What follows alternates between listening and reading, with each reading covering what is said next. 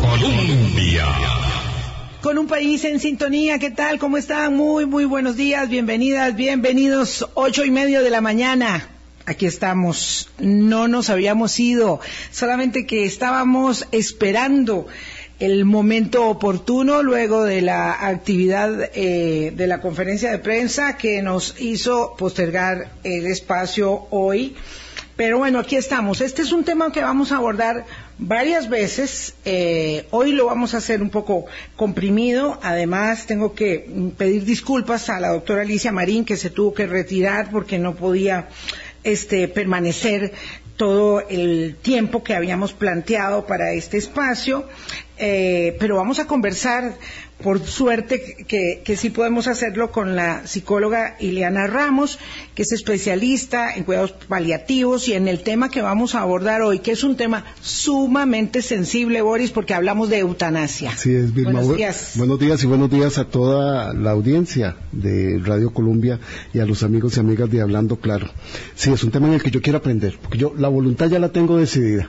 Si yo llego a una circunstancia como esas, que me, yo quiero tener acceso a la eutanasia. Sí, bueno, si, si, tuviera una ley que lo proteja, sí. que lo que lo defienda en su derecho, pero es que este es uno de los temas que tenemos que abordar en el país como una temática eh, como un debate eh, y un tema que, que, que debe ser resuelto mmm, más tarde que temprano. Eh, la eutanasia de verdad es un, un término eh, que implica, más allá de lo personal y lo familiar, consideraciones de orden social, cultural, política, ética, por supuesto. En fin, es un tema muy complejo. Claro, y ya les voy a contar a, a, a, a propósito de qué eh, viene este Listo. tema planteado en Hablando Claro. Voy a saludar a doña Ileana Ramos, a quien le agradezco muchísimo su disposición. Repito, con las disculpas para la doctora Alicia Marín, que se tuvo que retirar.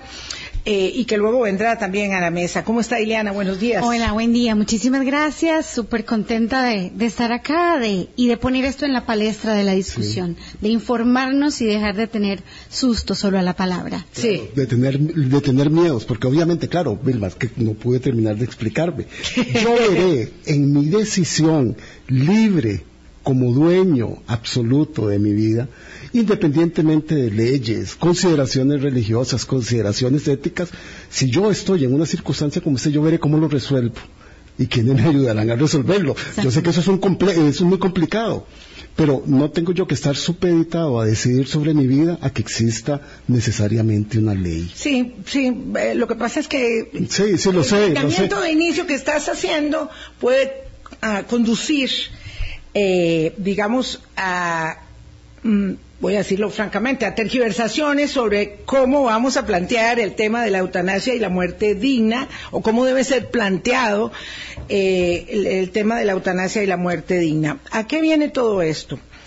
Hace muy pocos días se publicó una columna póstuma de un escritor, formador de opinión, eh, periodista, muy conocido en, en este lado de Occidente, Carlos Alberto Montaner, cubano, eh, nacionalizado español, que mmm, decidió, viviendo muchos años en, en, Miami, en Estados Unidos, decidió ir a morir a mmm, España, de donde también era, eh, digamos, de, de, de, cuya nacionalidad gozaba.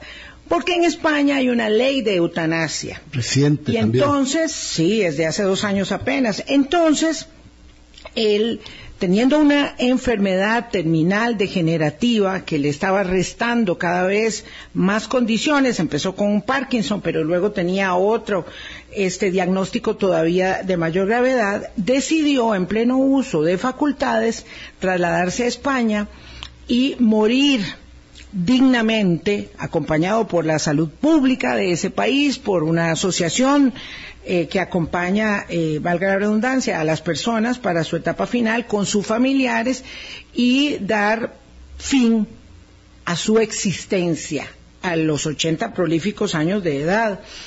Eh, y eso, en la columna póstuma, plantea, él dice, mi deseo de que haya un debate sobre el tema. Y por eso es que estamos conversando de eso. Ileana, ¿Cómo se define la eutanasia y la muerte digna y por qué es un tema que debemos poder discutir antes que estigmatizar y rechazar de entrada? Eh, bueno, eh, primero en tanto, la definición para mí sí, siempre cuando entramos en, temas complejos, me gusta un poco revisar la parte etimológica, porque a veces nos aclaramos. La palabra eutanasia pues viene del griego, ¿no? Eu quiere decir bueno o benevolente, y tanatos por supuesto que es muerte. Entonces, si lo traducimos, ¿verdad? Lo que lo podemos manejar es el buen morir o la muerte apacible.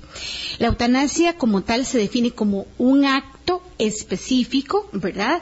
Donde se proporciona o se da la muerte a alguien que lo ha solicitado de manera concreta y puntual con el fin de evitar un sufrimiento o una condición de vida indigna, ¿verdad? Eutanasia sí es el acto que se hace para que el otro muera, ¿verdad? Que es importante diferenciarlo de lo que llamamos el suicidio asistido, que el suicidio asistido es cuando yo me suministro, ¿verdad?, eh, sustancias letales para provocar mi muerte, para evitar mi sufrimiento. ¿verdad? Eh, el asunto es que... Era lo que estaba hablando Boris en realidad. Exactamente. que Cosas muy distintas, compañero.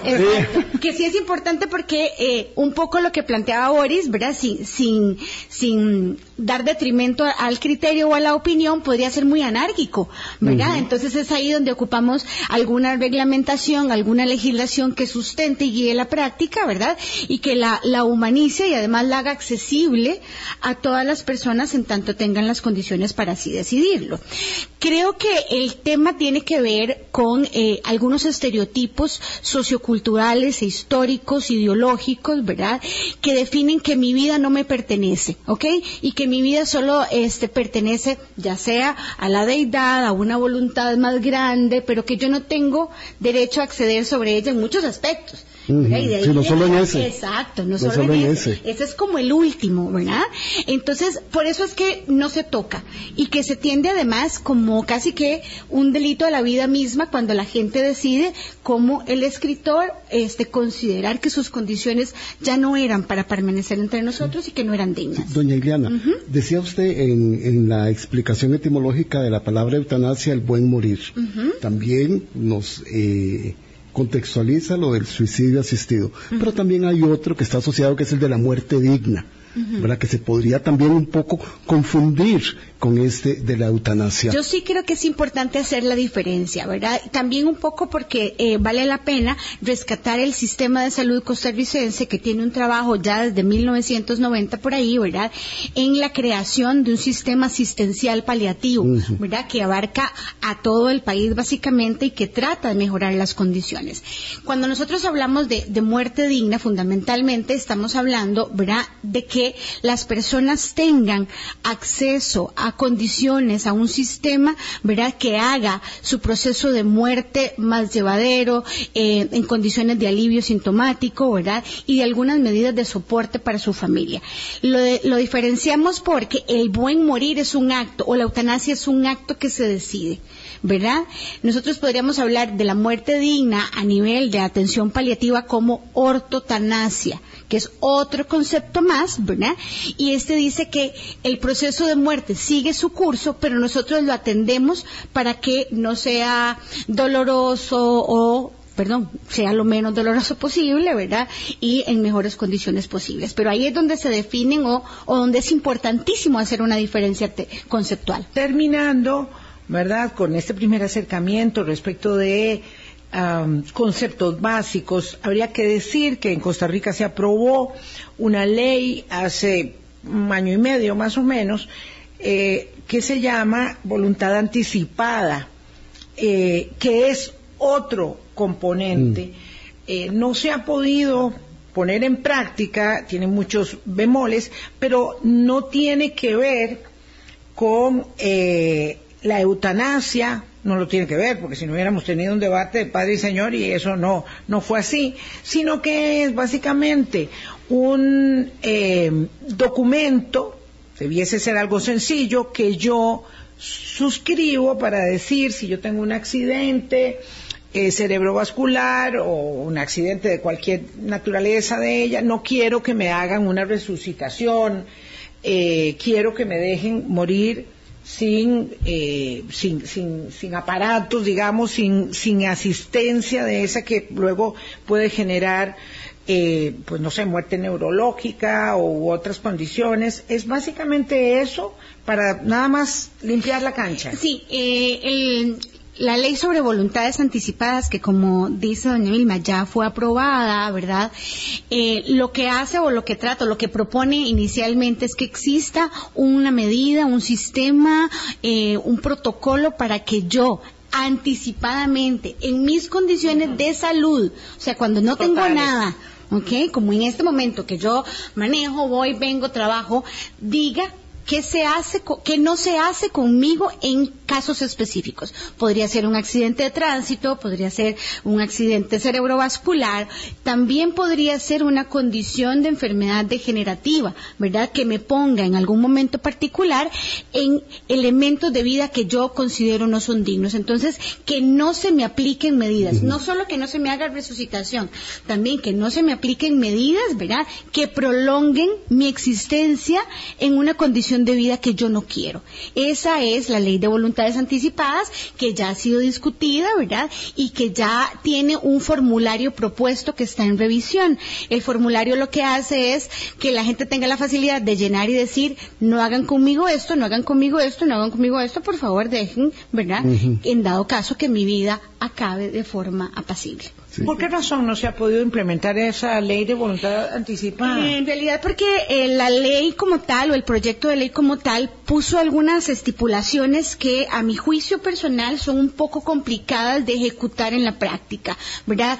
Ante quién se firma el protocolo, dónde se, eh, se registra el protocolo.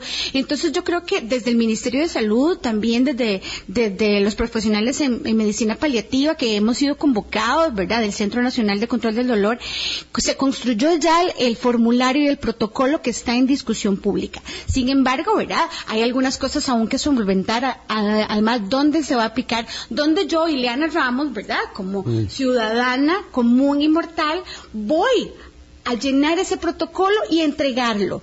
¿Cuáles son los testigos que necesito? ¿Verdad? ¿Cómo se garantiza eso? E- esos elementos que son de logística, creo yo, en mi opinión personal, que eh, hacen, han hecho un poco más complicado la implementación inmediata que ya tendría que estar ocurriendo La de la ley. debe ser muy compleja, Exacto, imagino. De la ley de voluntades anticipadas. Dicho todo lo anterior, no vamos a hablar de suicidio asistido, no vamos a hablar de voluntades anticipadas, no vamos a hablar eh, siquiera de, de muerte digna, vamos a hablar específicamente de eutanasia, que es la posibilidad de que exista un andamiaje legal y un sistema de salud público que me ayude a terminar mis días como don Carlos Alberto Montaner, que tenía una enfermedad neurodegenerativa que le iba restando capacidades y él dijo yo no quiero estar ahí eh, como un vegetal asistido por máquinas con mi familia sufriendo a ver cuándo me voy a morir. Yo quiero morir no sé el 24 de octubre que me den la cita a las 8 de la mañana con mi familia alrededor despedi- despidiéndome de todos ¿por qué morir debe considerarse un derecho, doctora? Eh, morir en las condiciones de dignidad, cuando mi vida todavía tiene condiciones de dignidad, es un derecho o debería ser considerado un derecho, porque Primero porque soy sujeto de derecho, primero porque es además un ejercicio de libertad y primero porque atañe, ¿verdad?, a mi constitución como persona y mi capacidad de deliberar y de considerar mi vida como un bien personal. Un bien que, en, en- en lo ideal, ¿verdad? Yo administro, ¿verdad? En una proyección vital, en un sistema de visión de mundo. Entonces, nosotros deberíamos poder considerar la elección de la muerte, ¿verdad? Como una decisión cuando las condiciones no me permiten el ejercicio libre y digno de mi propia vida. En esas circunstancias que a usted apunta, doña Iliana, entonces en la lógica más racional y más absoluta, la muerte en esas condiciones es un derecho, como la vida misma es un derecho. Viene no la- podemos por qué separarlo. Viene en la misma línea. Lo que pasa es que yo creo que occidentalmente más, ¿verdad? El tema de la muerte es un horror. Y nosotros, no solo a la hora de discutir la eutanasia, hemos separado la vida de la muerte, ¿verdad? Y si es la misma. Esa y es la misma línea, ¿ok? Entonces alguien dice, bueno, es que, este, yo no sé si voy a morir. Claro que vamos a morir. Todos Todos. vamos a morir. Es una condición sine qua non del ser humano, ¿verdad? Y es una certeza absoluta. Probablemente la única que tenemos. Pero cuando la vida o cuando las condiciones vitales no me permiten un ejercicio libre, autónomo, independiente, este, y pleno de mi El derecho de la condición, vida. de mi condición, entonces la muerte es una opción. La muerte es una posibilidad. Claro. Carlos Alberto Montaner levanta esta bandera del debate en Occidente, justamente, ¿verdad? Porque lo que dice eh, la psicóloga Iliana Ramos es que en Occidente, particularmente, el- la muerte es eh, eh, un, un tema Tabú. un tema tabú. Eh, él dice, mi posición es apoyarla siempre que sea una elección voluntaria. De la misma manera que se donan los órganos en vida, yo creo que bastaría consignarlo por escrito o designar a una persona para que tome decisiones en caso de que sea materialmente imposible asumir esa responsabilidad. Él sí lo pudo hacer y dice que lo hizo para ejercer su derecho a finalizar su vida de una forma libre y de acuerdo con sus propias creencias. Y eso le daba, ¿verdad?, el ejercicio máximo de el derecho a la libertad que él siempre reivindicó como un hombre que luchó contra todo tipo de dictaduras y terminó sus días, después de haber sido un furibundo anticastrista, terminó sus días luchando contra Donald Trump. Eh, por eso yo siempre digo que él eh, fue un hombre impresionantemente congruente, aun cuando uno no compartiera sus argumentaciones en muchas ocasiones. Y uno quisiera tener esa libertad, pero no se puede si no hay un marco regulatorio, si no hay un marco de ley. Y aquí interviene un problema fundamental. Cada vez que se intenta hablar de esto, se atraviesa una consideración de índole religiosa, moral, que hace que el debate se haga imposible, Ileana.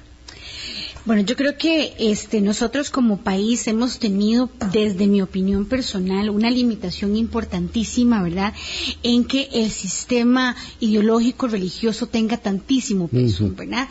Eh, mucho se ha discutido además de la secularización y de un montón de cosas que siguen ahí dándonos, para mi gusto, eh, un, un elemento de subdesarrollo importante. ¿Verdad? Eh, ¿Por qué no tendría que ver? Bueno, desde mi visión, porque los aspectos ideológicos religiosos también atañen a un derecho personal que yo puedo Sí, ejecutar. claro. Y que también se ejercen con libertad. También se puede ejercer con libertad. Lo que pasa es que esta visión no puede socavar la libertad de todos, todos los y demás. todas las costarricenses en este caso, ¿ok? Cuando nosotros hablamos de la aprobación o de la discusión de la eutanasia o de la consideración siquiera de la eutanasia, estamos hablando de algo que atañe a todos. ¿verdad? ¿verdad? Y, y de forma indiscriminada. Cuando un elemento, cualquiera que sea, restringe el derecho de la generalidad, estamos en un problema. Y cuando además es una cuestión ideológica, tenemos aún más problema, porque la ideología, ¿verdad? Es una cuestión que yo elijo, ¿verdad? Es una cuestión absolutamente personal. Atañe a mis creencias personales, pero no necesariamente a las suyas, Boris, ¿verdad? Entonces, creo que eso, eso es un tema. Para hablar de esto, yo sí creo que las sociedades maduras, que una, una, una sociedad que apueste por la libertad y que apueste por el derecho, es una sociedad llamada a hablar de eutanasia también, ¿verdad? Doña Ileana, porque así puesto, como usted lo está diciendo, en la libertad del ejercicio que tenemos todos nosotros de nuestras vidas, de escoger nuestras ideologías políticas, religiosas, forma de vida, orientación sexual, todo lo que la persona quiera escoger en su libertad, la eutanasia también se puede escoger libremente. La, la escojo o no la escojo. Ajá. ¿verdad? Claro, Entonces, nadie, nadie, te tiene puede obligar, nadie te tiene que obligar, obligar a obviamente. hacerla. Nadie, incluso si yo tengo una condición de vida li- limitada, puede ser que yo no la escoja y estoy en Sí. esa. En esa posibilidad de ejercicio, ¿verdad? Porque este es otro elemento que entra ahí, que es que uno podría considerar la eutanasia cuando las condiciones de vida no son dignas. Entonces, ¿quién define esa dignidad? Sí. ¿Verdad? Cuando usted lee el artículo de Montaner, él habla que consecuentemente su vida ha estado alrededor de la lectura, de las letras, del análisis, y que la enfermedad le Le quita limita. esa posibilidad. Entonces no lo plantea textualmente, pero es como que diga, si yo soy un hombre que ya no es capaz de leer, mi vida no deja de tener sentido. Ni de escribir, incluso, incluso dice en el artículo que Ajá. lo terminó dictándolo, Ajá. porque ya no podía. Exactamente. Entonces, alguien diría, pero no importa, porque ahí está la mujer que ama, como él mismo lo plantea en el artículo. Sí, de Y su ahí- esposa. Exacto, y ahí están no sé qué. ¿Qué importa si aquí estamos? No, claro que importa, porque es de mi vida de la que estoy hablando y de la dignidad vital que yo defino desde un elemento muy subjetivo. Sí existen elementos de vida digna generales, ¿verdad? Sí. La satisfacción de necesidades, eh, los requerimientos de cuidado, la salud pública. Pero además de estos que son generales, existen una serie de elementos asociados a la dignidad de la vida que son míos, que me pertenecen, ¿verdad? Y que hablan de mi visión de mundo y de lo que yo creo y de mi propia historia. Que se establezcan las condiciones para que se dé la eutanasia en el país no significa que a todo el mundo se le va a aplicar. No. Decide el que lo quiera. No, es que yo creo Bueno, que... es eso que no es una cámara de gas. Exactamente.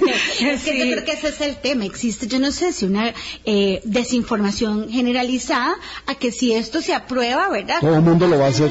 Ya le, le pongo una inyección. O sea, eso no funciona así. Eso funciona por un ejercicio personal, ¿verdad? Por una decisión que yo tomo y que como también se lee, ¿verdad? La gente tiene que cumplir con requisitos. ¿Verdad? Tiene que tener el requisito de la terminalidad, este, de la incurabilidad, de algo que no se controla, ¿verdad? Exacto. Sí, sí. Entonces- es una situación extrema que afecta la calidad de vida Exactamente. por una Cuando enfermedad. don Carlos Alberto Montaner se traslada a Estado- a- de Estados Unidos a, a- Madrid. a Madrid, eh, además con su fisga, ¿verdad? Porque él cuenta ahí, dice que un vecino le dijo, ya, y don Carlos Alberto se va a ir a vivir a España. Y él le dijo, no, me voy a ir a morir a España. Porque en la Florida, donde él vivía, no existe. Existe en algunos estados de Estados Unidos, pero no en la Florida. Entonces, la, eutanasia, perdón. Entonces, él se va y dice, obviamente, tiene que, eh, eso fue desde octubre pasado, tiene que presentar todos sus papeles, todos sus diagnósticos de que tenía Parkinson. Dice que para colmo, en el hospital, este, le dicen que pare- padece parálisis supranuclear progresiva, que es un tipo de Parkinson mucho más agresivo y atípico del que él creía tener. Entonces eh, eh, dice, bueno, y por eso tengo falta de movimiento ocular, no puedo leer y escribir y además tengo limitaciones para expresarme verbalmente. Entonces, es lo que decía Ileana, mi vida diaria que transcurre en la lectura, en la escritura y la expresión oral, ¿verdad? Que han sido sus huellas de identidad, se están borrando de un día para otro y desde hace mucho tiempo tampoco me acompaña mi cuerpo. Y entonces él decide que quiere ejercer la última voluntad de su libertad eh, sometiéndose a la eutanasia. Vamos a hacer una pausa. Es el artículo de Carlos Alberto Montaner, escritor, periodista, formador de opinión, el que nos inspira para abor- abordar este tema en el programa. Ya venimos. Colombia. Con un país en sintonía, 8.53 de la mañana. Vamos con eh, un programa extendido, dado que empezamos tarde hoy y estamos conversando con Ileana Ramos eh, sobre el tema de la eutanasia. Usualmente uno adhiere en su siste- sistema de, de- de- de convicciones, ¿verdad? Desde que está muy, muy joven en la vida, una serie de parámetros que lo van determinando, ¿verdad? Entonces, algunas personas pueden llegar a consideraciones cuando son muy mayores, distintas a las que tenían de jóvenes, otras desde muy temprano adoptamos un marco referencial eh, que nos permite conducirnos hacia unas convicciones determinadas. Y yo era bastante joven, muy joven, cuando conocí el caso de Karen Ann Kinlan, que es muy referencial, porque del tema de la eutanasia, Ileana eh, Ramos, psicóloga, eh, se, siempre se, se ha este, debatido eh, y le, le tocó estar un tercio de su vida, tenía 31 años cuando por fin pudo, pudo este, morir eh, y estuvo, ¿verdad? Dos terceras partes de su vida en estado vegetativo. Eh, ya le digo, era, era muy joven yo y pensé, esto me gustaría que, Mm. que existiera en Costa Rica, la posibilidad, lo que ella libraron sus padres fue una batalla enorme para que ella pudiera Años. desconectarse. Sí, 20 años. Este es un, un caso muy, muy dramático, pero de igual manera conocemos otros casos, ¿verdad? En la película que ganó un Oscar, que se llama Mar Adentro, eh, se trata esta, esta misma circunstancia de un hombre que pedía, que urgía morir, es un emblema, y porque además es un caso español, este, de la vida real, que también am- empuja un poco esta legislación tan nueva que hay en España de hace apenas dos años. Pero en realidad, eutanasia solo está aprobada en menos de 10, en nueve países, Países. del mundo, nada más. Y 10 estados de Y- los Estados Unidos. Y la mayoría Sí, europeos. son eh, diez, eh, nueve países contando los diez estados de Estados Unidos, pero en realidad son Bélgica, Holanda, Nueva Zelanda, Luxemburgo, Suiza, Portugal, España, de Europa, y luego de este lado solo Canadá Ajá. y diez estados de los Estados Unidos. ¿Por qué es tan difícil legislar en esta materia, Liliana? Eh, bueno, yo, mi criterio son, son varios elementos. En primera instancia, mm, en- si nosotros pensamos, por ejemplo, en la parte sur, ¿verdad? Veniéndonos para acá, Latinoamérica tiene eh, elementos ideológicos religiosos muy arraigados, ¿verdad? Y hasta la fecha, por lo menos lo puedo decir hasta de mi país, ¿verdad? Eh, un poder muy importante a nivel político, ¿verdad? No vamos a entrar en, la otra discusión de si está bien o está mal, ¿verdad?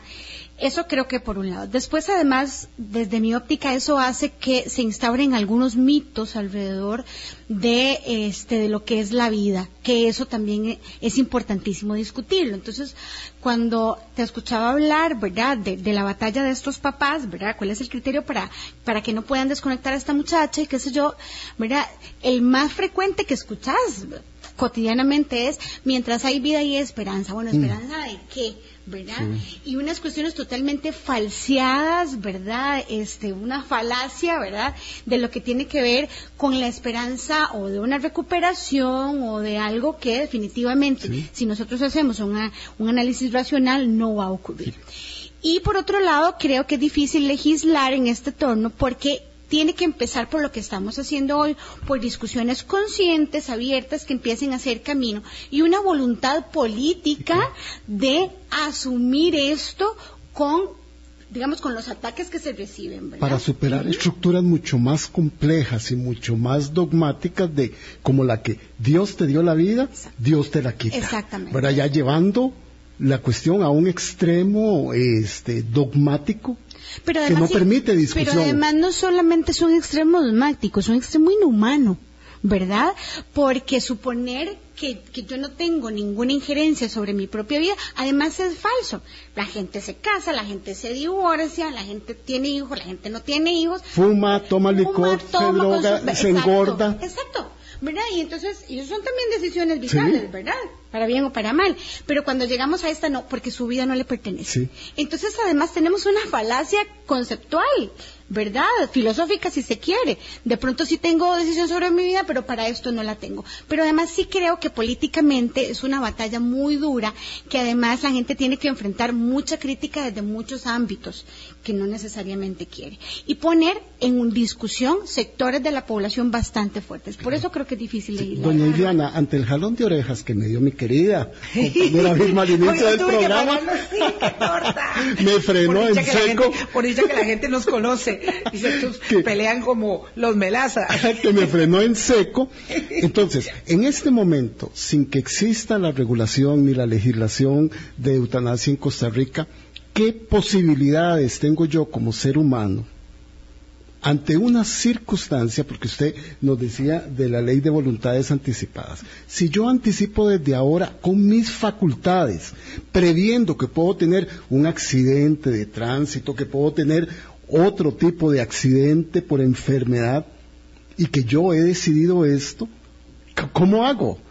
En este momento, hoy, hoy, Hoy, no sí. tiene mucho Ninguna. que ver, ¿verdad? Usted puede haberlo planteado, puede habérselo dicho a la familia, la familia de pronto decir, no lo invadan, ¿verdad? Si no hay opción, no lo Sí. entube, pero legalmente no tiene ninguna hasta que los formularios de leyes eh, de voluntades anticipadas se estén Estén- ejecutando, que no están ejecutándose.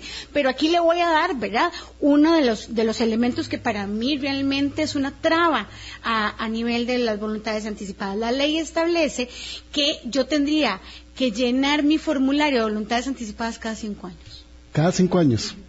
Ok, bueno, ahí, algo Lo vamos, es- lo algo cual es vamos. absurdo, ¿verdad? Y que es absurdo. por- porque, yo podría porque decir, si yo lleno eso hoy, ya me, criterio, me- me desentiendo Sí. de eso y decidí. Si tengo un accidente, no me hagan esto. Si me pasa tal cosa, no me hagan lo otro.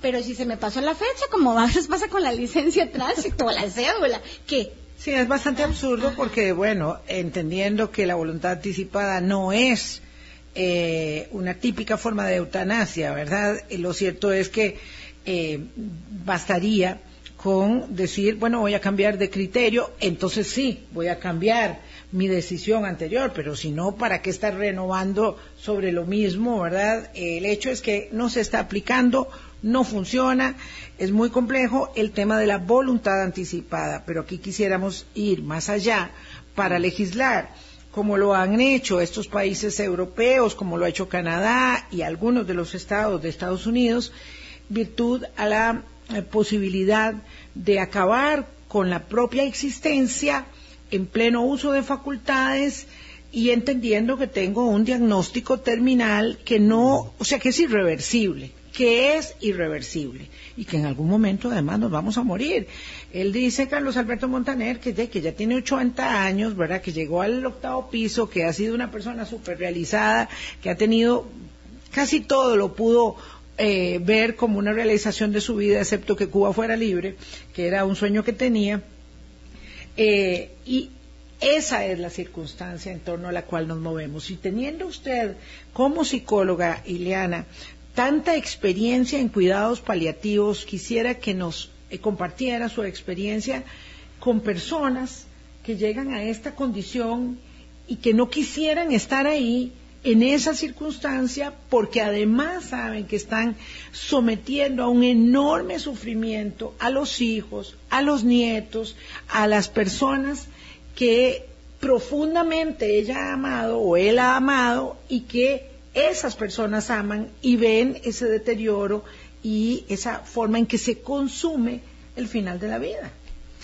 Bueno, yo, yo lo que creo en primera instancia, ¿verdad?, es que esto pone también cuáles son las consideraciones que uno podría tener para, para la eutanasia. Claro que es el, diagnóstico de incurabilidad o de terminalidad, pero eso atañe a una serie de elementos también. Atañe elementos, por ejemplo, de disfuncionalidad, atañe elementos de dependencia, de pérdida de autonomía, este, de sufrimiento crónico y atañe, claro está, elementos sociales y socioeconómicos de fondo. Entonces, no es solo una cuestión de que yo tengo una enfermedad que no se cura, ¿verdad? Es todo lo que está. Claro, para que alguien me diga, no, de todas maneras usted se va a morir, así que espérese que le toque el turno. No, es cómo funciona mientras tanto. Exactamente. Entonces ahí metemos un montón, un montón de, de variables que son las variables a considerar y donde en primera instancia deberíamos ¿verdad? Eh, dejar un poco este discurso a veces un poquito cursi, ¿verdad? Sí, muy altruista. Sí. Exacto, pero muy cursi, ¿verdad? De, no, aquí vamos a estar, todo el mundo va a estar. No, la gente se agota. No, la gente no La gente está. no puede. Hagamos cadenas de oración. A veces no tienen cadenas el de oración. A veces no tienen el dinero temas- para esos son- cuidados. Eso es lo que yo planteaba. Son temas incluso económicos.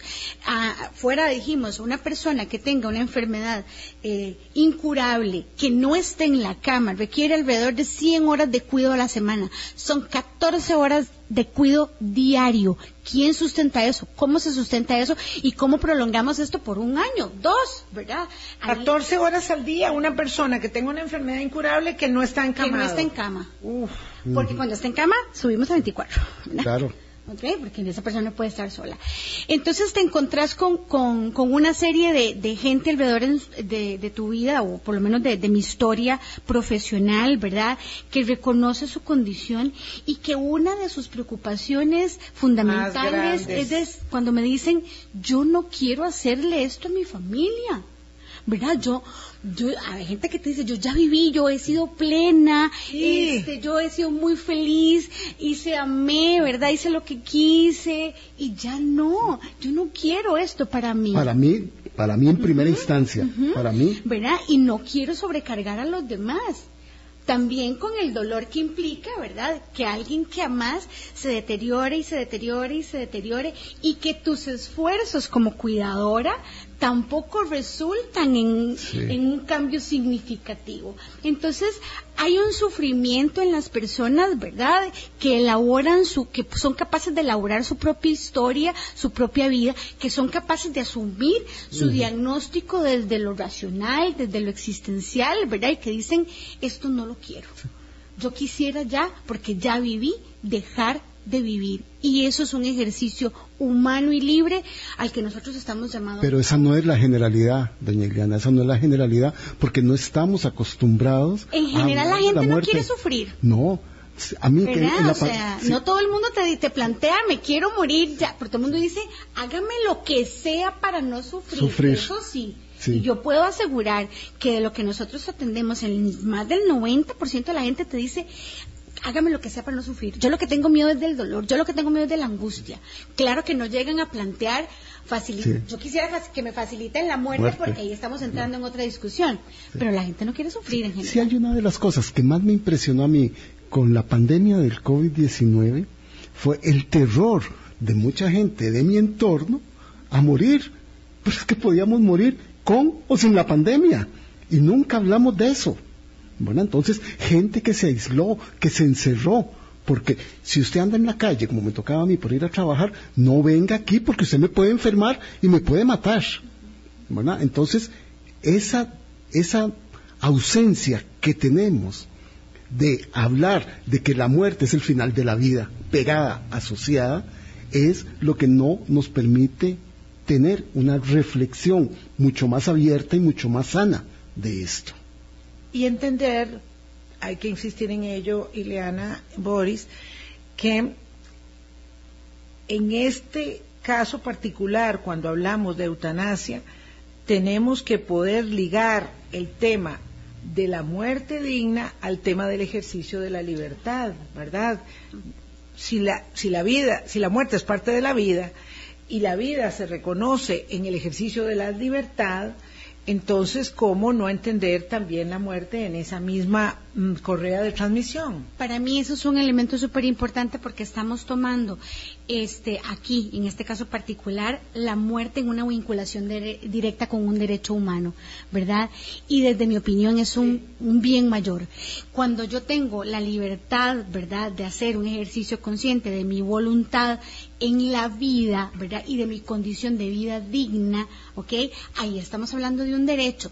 Yo creo que esto es lo que podría diferenciar, digamos, eh, la, eutanasia de la discusión de la muerte en general, ¿verdad? Como el final de la vida, como qué hice yo, ¿verdad? Si puedo hacer una mirada retrospectiva y decir sí, valió la pena, no valió la pena. Cuando ya hablamos de eutanasia estamos entrando en un tema que atañe al derecho, ¿verdad? Que atañe al ejercicio de la libertad y evidentemente a la ética, pero además que atañe a mi derecho de una visión de mundo particular entonces es cuando la muerte para mí se eleva a nivel conceptual, se eleva a nivel existencial y ético, ¿verdad? Y la incorporamos en una discusión profunda y madura de mi vida, ¿verdad? Y de cómo quiero que termine.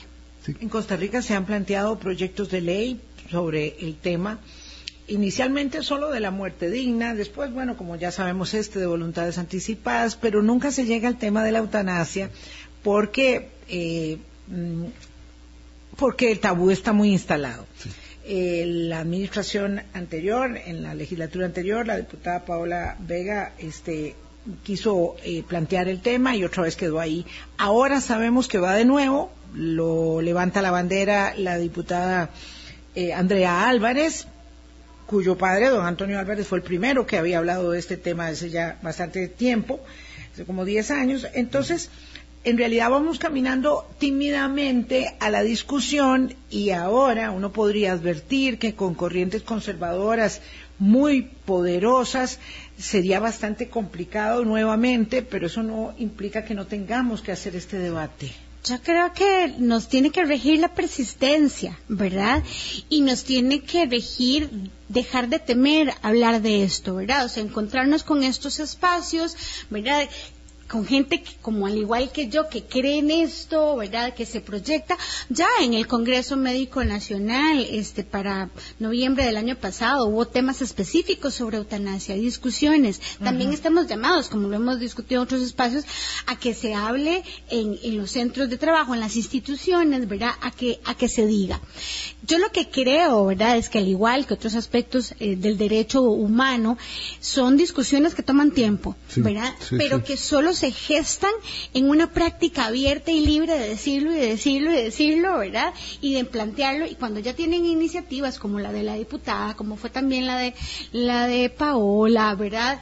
Ahí vamos abriendo un camino, que hay que echar para atrás en unas cosas y que luego otra vez para adelante, ¿verdad?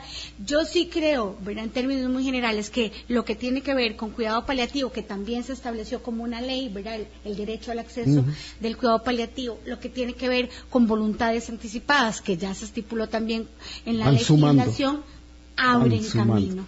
o sea, creo sí honestamente que es muy difícil hablar de eutanasia antes de haber planteado estas otras dos cosas. Una- sí una- lo creo sí, honestamente. algo que quiero plantear, ¿verdad? Y lástima que ya no tengo más café, por si me regañan.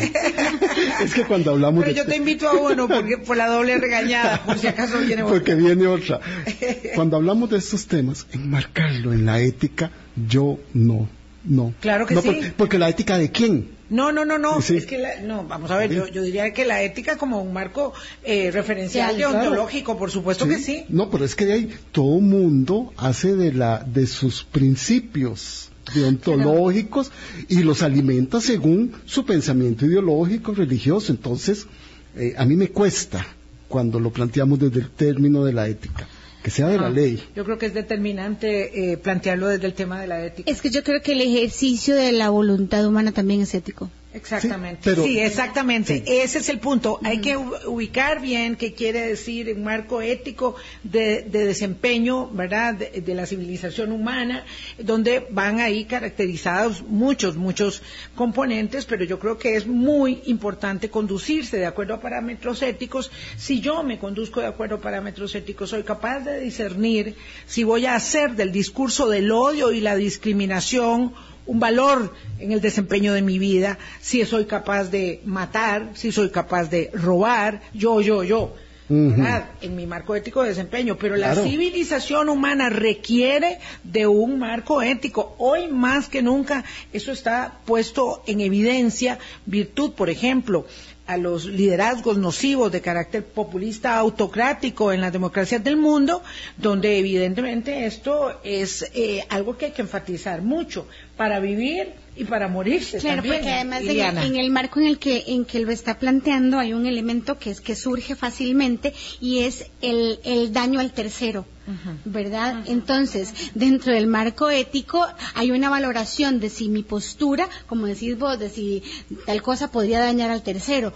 La pregunta para cada Mm. quien es si en el ejercicio de acabar con mi vida yo, yo te lastimo, ¿Sí? O te estoy transgrediendo. te estoy transgrediendo vos o, ¿verdad? Te estoy O haciendo más bien te honro, o Sí. te o más bien te honro, O te si, sos mis- si son mis hijos, si son mis Si nietos, si que quiero, amo. quiero honrar mi propia existencia como una existencia en plenitud, en realización, que hay un momento, porque por supuesto todos estamos muy aferrados a la vida, mientras tenemos la salud que tenemos, Sí. pero cuando ya esas circunstancias no están ahí y uno va a someterse a eh, la circunstancia de no ser capaz de, por ejemplo, tener el pudor de, porque hay que hablar de esto.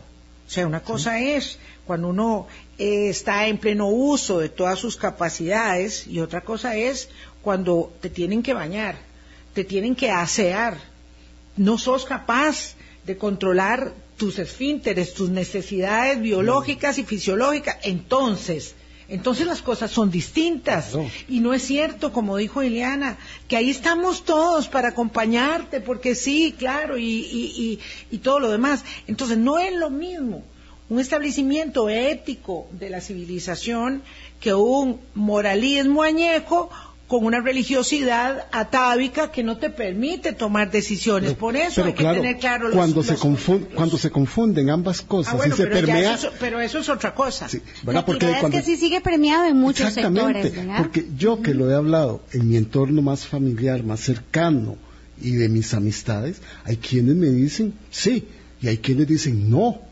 ¿verdad? Y entonces ahí no es tampoco que todo el, No, pero por supuesto. que todo el grupo que te rodea va a hacer caso de tu voluntad. No, pero por eso es que no se trata, ¿verdad? De que primero no vamos a buscar aquí una eh, homogeneidad de criterios. No, no la hay. eh, y tampoco yo voy a esperar que estén de acuerdo conmigo las demás personas. La- La parte un poco más fuerte de esto, ¿verdad? Es que no todo el mundo tiene que estar de acuerdo. Así es, es la ¿verdad? persona. Y llega un punto donde también el fortalecimiento del yo, donde yo me reconozca con derecho, porque a veces el sistema, ¿verdad? Confunde un poco esto y la gente no está tan clara del ejercicio de su propio derecho. Entonces vos me decís, no, yo no estoy de acuerdo, ¿verdad? Y como de, yo te quiero mucho y como sos mi papá o sos mi pareja, entonces de, yo, yo sucumbo. No, no, no, te, te puede no parecer, pero ahí es donde ocupamos el sustento legal, que valide Mm. mi decisión como persona.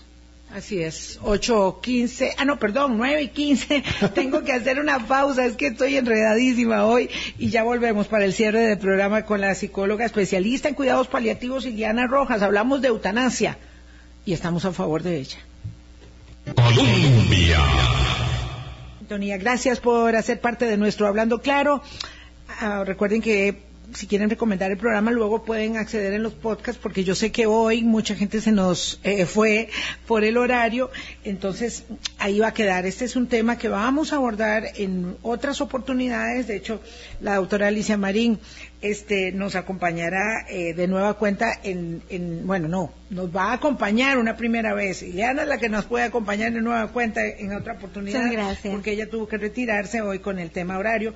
Pero quería cerrar un poco con sus consideraciones, Ileana, de cómo poder este, insistir en argumentos racionales, éticos, jurídicos, que permitan avanzar en una discusión política de tan grueso calado a propósito de que este mm, tema, de nuevo, vendrá eh, en algún momento a la corriente parlamentaria. Esperamos con el ímpetu que tiene la diputada Álvarez Marín. Doña Iliana, solo como antecedente a, a la, a la audiencia, ¿verdad? En el 2015, cuando el diputado, siendo diputado don Antonio Álvarez y don Carlos Arguedas presentan el proyecto de muerte digna, se archiva, ni siquiera se discute. En el 2019 lo retoma como un proyecto de muerte digna y acceso a la eutanasia la diputada Paola Vega, se recibe, mas no se discute. Entonces ya vamos sumando ahí años, vamos a ver ahora qué sigue. Porque es un tema que no se quiere hablar en el seno El tema del es Poder que Legislativo. En algún momento tiene que hablarse, ¿verdad? O sea, yo creo que estos dos, dos, dos intentos, ¿verdad? Lo que hacen es empezar a hacer la puja. Eh, yo creo que no- nos espera una discusión como sociedad bastante abierta, ¿verdad? Para mí lo primero es dos elementos. Eh, quitar, eh, ¿verdad? O hacer un trabajo casi que en lo cotidiano, en nuestra casa, ¿verdad? Poder hablar de la muerte sin tanto susto. ¿Y qué piensan? Ustedes, en verdad, o sea, sin, sin que esto medie. A veces yo creo que hay un- un- una tarea en lo personal, en cada uno de nuestros senos más cercanos, ¿verdad? De tocar un tema que no es que le atañe, porque esto es otro elemento. Si bien es cierto, esto tiene todo un asunto político, nos atañe a todos. En el momento también en que como sociedad presionemos, ¿verdad? Hay una voz que grita, pero si nosotros mismos estamos tapando el asunto porque nos da mucho susto, ¿verdad? ¿Qué pasa? Eso por un lado. Y yo sí creo, ¿verdad? Que esta discusión sí tiene que ver, ¿verdad? Con, con una postura política un poco más secular, ¿verdad? Y que, y que pueda ejercer desde el derecho humano que es indiscriminado y que es universal, ¿verdad? Y que entonces no puede ser sesgado por un pequeño sector de la población, ¿verdad? Cuesta arriba la tendrá la diputada Álvarez. La tendrá cuesta arriba, Cuesta pero arriba yo este pienso que, momento. que ella No, tiene... la tenemos nosotros. Sí, exactamente. arriba, Todas las que personas es lo que, que estamos creo. este, conscientes, convencidas de que este es un proyecto que debe avanzar, eh, este, la vamos a tener cuesta arriba porque sé que va a ser difícil. No sé cuándo influye o influirá el hecho de que cada vez seamos una población más, eh, digamos, más envejecida, más consciente y más envejecida que somos de una generación que ya nacimos considerando que ese debe ser un derecho eh, para, para, Pero para, además, ¿verdad? eh, Es, para la- el ejercicio de la libertad. es un asunto además de, la, de consideraciones este, sociopolíticas y económicas. O sea, somos cada vez una población más longeva, ¿ok? Con más necesidades y, ¿por qué negar? Con un sistema económico muy frágil que va a pasar. Pero además eso creo que cada vez somos más y más ruido se hace. Y perdón, pero como el cuento de las cacerolas, ¿verdad? Entre más ruido se haga, más impacto tiene. Claro que la diputada la tiene cuesta arriba, pero también creo que ella puede de- armarse de gente que habla, que discute al respecto, ¿verdad? Y que además creo que hay que devolverle a la, a la vida el derecho a discutir de la muerte. Yo, yo quisiera cerrar eh, mi, mi aporte de hoy con una frase del teólogo Francisco Mena Oreamuno que me gusta mucho sobre un artículo que él, que él escribió que se llama Vida digna sí, muerte digna también. Y es costarricense. Es costarricense, sí.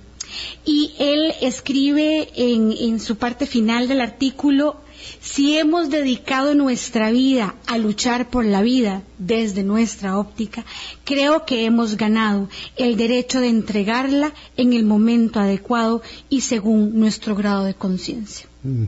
Y me parece... Sí. que es- Francisco Menoria. Voy a irlo a buscar. Claro. Sí. Muchas No. gracias a Ileana eh, Ramos, que es psicóloga, especialista en cuidados paliativos. Estudió además en España, eso no lo dije, este, y claro, por supuesto que eh, tiene toda esta visión, toda esta comprensión eh, europea respecto de un tema tan, tan trascendente para la sociedad y para la civilización en su, en su conjunto. Y ojalá que nos demos la oportunidad aquí en la mesa y en el micrófono de Hablando Claro, siempre tendremos espacio para aprender sobre temas como este que son tan relevantes. Alguien diría para legislar en beneficio propio, sí, en algún momento puede ser para legislar en beneficio propio, por supuesto. Claro, porque, al final decidirá si la usas o no la usas. Exactamente. Bueno, puede ser que no tenga esa oportunidad. ¿verdad? Puede ser que la vida no me, no me presente esa oportunidad de ejercicio de la libertad y uno no sabe cómo terminará sus días. Dicen que lo único seguro que hay en la existencia es el pago de los impuestos y la muerte. Imagínense. No, no, y es que la muerte es certeza para todos. Es ¿verdad? certeza. Lo que pasa es que no sabemos cómo, ¿Cómo? y ahí es donde no sabemos si podemos hacer el ejercicio de la libertad que hizo de Carlos Alberto Montaner el, el ser humano congruente que fue en la vida y al morir. Muchas gracias por habernos acompañado, Eliana, de verdad. Gracias. Nos vamos a ir a tomar un café porque voy a, Muy invitar a agradecida. Boris. Hasta luego. Hasta luego. Chao.